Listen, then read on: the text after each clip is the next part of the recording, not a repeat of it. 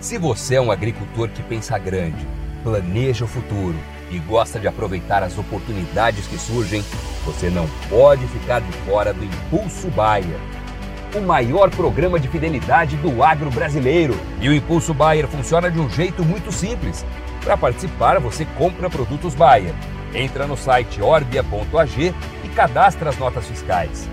E assim que a sua nota for aprovada, seus pontos serão calculados você já poderá resgatar produtos e serviços. Também a partir do cadastro das notas fiscais, você junta impulsos que vão determinar o seu número de estrelas. Você pode ser cliente de uma a cinco estrelas. Quanto mais produtos Bayer comprar, maior será sua classificação e mais benefícios você acessa, como entrada gratuita em eventos, viagens exclusivas e acesso a soluções que vão alavancar o seu negócio. Saiba mais em agrobaia.com.br barra Impulso Traço Baia. É o Impulso Baia, impulsionando você para o futuro.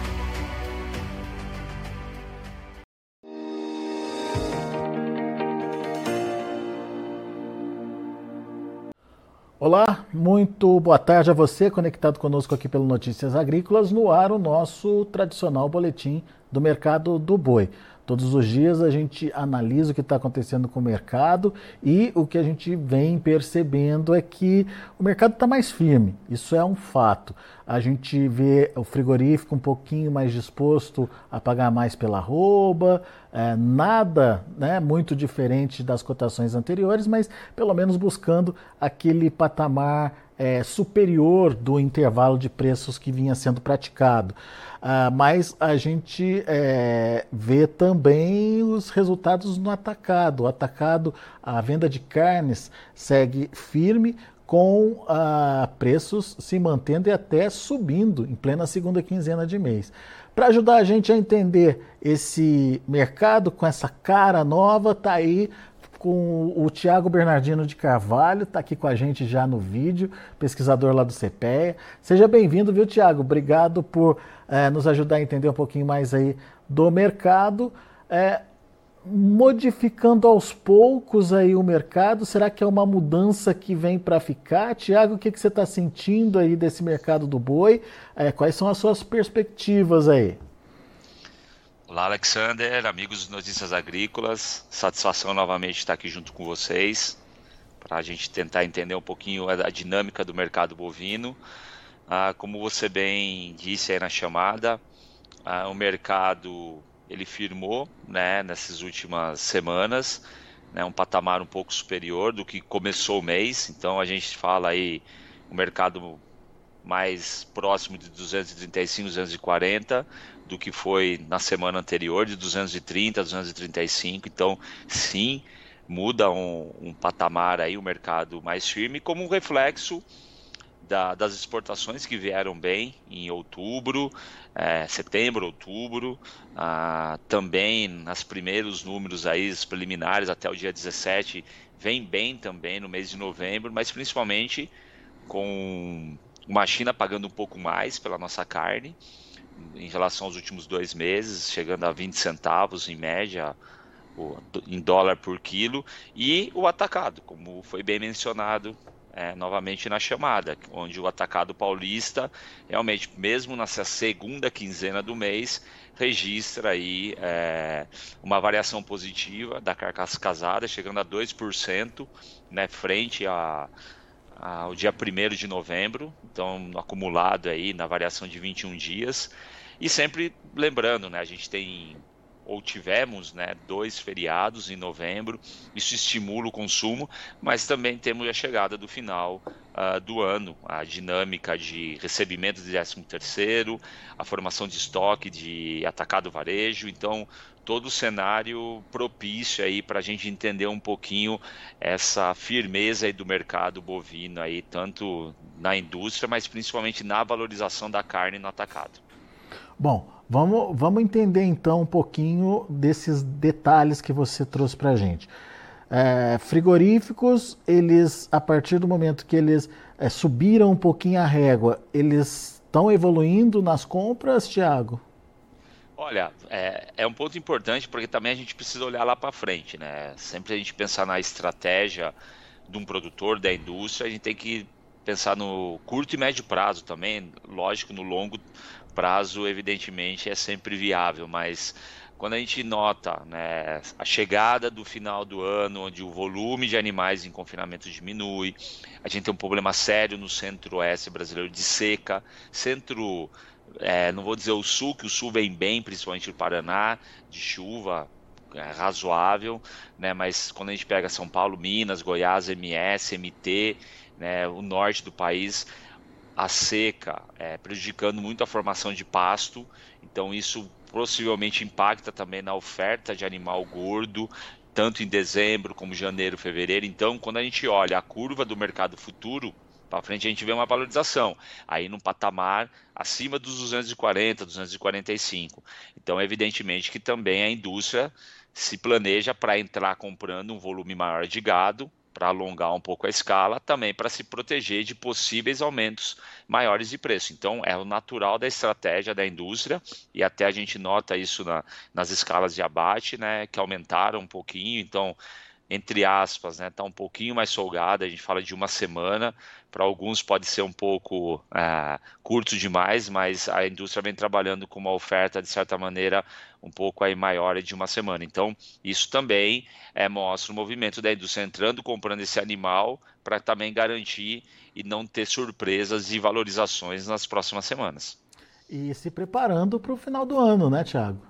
Sim, sim, a gente tem que sempre lembrar, taxa de desemprego caindo, isso é bom, independente se a renda subiu mais ou menos do que os últimos anos, mas a renda, sim, ajuda o brasileiro, junto com uma inflação controlada, a entrar no mercado de carne bovina, e até quando a gente olha os, os, os cortes prêmios, podemos dizer assim, né, a gente tem uma valorização maior do traseiro em frente ao dianteiro, sempre lembrando nos cortes né, mais apreciados do churrasco né, como picanha, um contrafilé, uma maminha, até mesmo uma alcatra. Então, é, a dinâmica de preço sempre olhando aí para o final do ano, onde a gente tem uma dinâmica maior de consumo pela maior renda e pelas festividades. Muito bem. Daí, é, do outro lado, a gente tem as demandas, né? Como você já explicou, a demanda de final de ano para o mercado interno é muito importante. Isso ajuda a trazer uma expectativa melhor aí para os preços e a gente já vê isso na própria valorização da carne no atacado, por enquanto, né? Sim, é, a carne do atacado ele dá uma valor, tem uma valorização aí de 2%, como eu comentei. Também para alguns pode ser pouco, mas já, já mostra é, um sentido de mais estável, mesmo na segunda quinzena do mês, que é uma segunda quinzena é mais chata em termos de dispêndio da população, mas já mostra uma certa manutenção desses preços até com valorização. Então, é um sinal interessante que tradicionalmente ocorre na chegada do final do ano. É, e as exportações têm ajudado, Tiago, nesse processo de manutenção aí de, de preços da carne no atacado? Ajuda, né? Porque realmente a gente tem o grande vetor a China. Ela ainda compra muita carne, apesar de estar pagando menos em relação ao ano passado. Né? Nós chegamos a observar no mês de agosto o pior preço pago desde 2020 pela China, chegou a 4 dólares e 46 centavos né, o quilo né? E já no último mês, outubro, chegou a 4,66. Então valorizou a ah, 20 centavos. Mas sim, já mostra que a China ela pagou um pouco a mais e isso traz um reflexo. Não é os 7, 7 dólares que foi no, em junho do ano passado, ou que seja os 6 é, dólares que foi em outubro do ano passado, mesmo período, né? Então realmente a gente teve uma retração e isso impactou no preço do boi gordo. Mas essa melhora do pagar da China, ele estimula sim a, a dinâmica do mercado local, seja no, é, na valorização da carne também pela disputa, mas também seja pela valorização do animal, onde o, a indústria ela consegue repassar um pouco esse preço. É, é, essa exportação, ela te surpreende a essa altura do campeonato, ela se mantendo forte aí, é, mesmo nessa reta final do ano, Thiago? Olha, tradicionalmente a gente tem a questão chinesa né, de, de formação de estoque. Então, quando a gente pensa aí no, no, segundo semestre, principalmente de junho, julho, mas agosto, setembro, outubro, novembro, em alguns anos, né, É, não me surpreende, isso daí é, é natural que ocorra né, nesse período e possivelmente a gente vai ter realmente um, as exportações em patamares elevados, mas em ritmo menor, em dezembro, janeiro, como é natural, tá? Mas sim, é, é importante notar que a China, por mais que pague menos, ela vem mantendo as compras, né? Até pela disponibilidade menor no mundo todo, né, que se já se desenha, já vem se desenhando, então realmente a gente tem o sentido de umas exportações para a China nesses últimos quatro anos ou cinco anos, de 19 a 23, num padrão normal aí desse segundo semestre. Boa, Tiago. Bom, é, só mensagem para o produtor que está ouvindo a gente e que está esperando por uma mudança de patamar de preços aí para a arroba do boi gordo.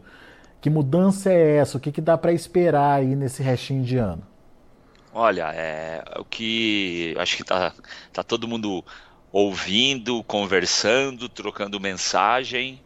É, tem uma questão climática muito severa no país. Espera-se que esse final de semana aqui, né, esse final da semana, ou final de semana e o começo da outra semana, a chuva apareça no centro-oeste do Brasil, senão realmente a gente começa a ter um cenário é um pouco complicado em termos da formação de pastagem. Mas sim, o cenário para o produtor, olhando de novo a curva do mercado futuro, é um mercado mais firme na virada do ano, como tradicionalmente é de janeiro a março, frente ao último trimestre, dado o volume de animais de confinamento que vem aparecendo nos últimos anos. Então, somado a um tempo mais seco, a quantidade de oferta de animais prontos para o abate deve ficar mais justa, valorizando o preço do produto, como a gente pode observar. Então, o cenário realmente é ficar atento a essas movimentações de mercado, é, clima, a questão também, o apetite chinês sempre é positivo, e realmente identificar no, na região se a gente tem condição de ter gado a mais a disponível para o frigorífico, mas a expectativa sim é, é de uma oferta menor no primeiro trimestre do, do ano que vem. Muito bem. Vamos ficar de olho nessas possibilidades e, obviamente, se preparar para esses momentos aí. Quem está com a gente hoje é o Tiago Bernardino de Carvalho, pesquisador lá do CPEA. Tiago, mais uma vez, muito obrigado pela sua participação. Sempre bom te ouvir. Volte sempre, meu amigo. Não, eu que agradeço novamente. É sempre bom estar aqui junto com vocês. É um período aí da, da pecuária que a gente sempre tem a expectativa de melhores preços pelo consumo interno, que vem, vai vir bem. É, as exportações se mantiveram firmes, Sim. mas pelo lado da oferta ficarmos atentos né, na estratégia de compra da indústria, né, para alongar realmente, para evitar aumento de preços muito fortes para reduzir, reduzir margem, enquanto isso a indústria, o pecuarista, né, é, com menos oferta de animal no campo. Então, é, esse emaranhado de variáveis vai sim manter aí a, o direcionamento dos preços do boi gordo que se deve se manter firmes aí, principalmente aí na virada do ano. Boa. grande abraço a todos. Valeu, Tiago. Abraço. Tá aí, Tiago Bernardino de Carvalho, pesquisador do CPEA, falando aqui com a gente, trazendo um pouquinho da perspectiva dele em relação ao mercado do boi gordo. Deixa eu passar para vocês os preços, né? Como estão os negócios lá no mercado futuro na B3 nesse momento. Acompanhe comigo na tela. Novembro está tá, tá trabalhando com queda de 0,27% a R$ 238,45. Dezembro também recua 0,25% a R$ 243,85. Janeiro, R$ 245,00 cravados, 0,37% de queda. E fevereiro, R$ 244,45. Fevereiro está na contramão está subindo aí 0,06%. É. O indicador CPEA fechou o, o último dia, o dia de ontem, a R$ 235,65, praticamente estável, movimentação positiva de 0,02%. São os números do mercado do boi. Esse mercado está em andamento ainda, mas a gente sempre adianta para vocês a tendência aí dos preços. Notícias agrícolas, informação agro relevante e conectada.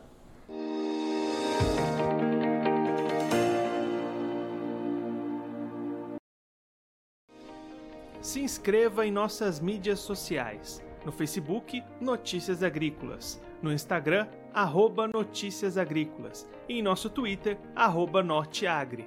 E para não perder nenhum vídeo, Não se esqueça de nos acompanhar no YouTube e na Twitch Notícias Agrícolas Oficial.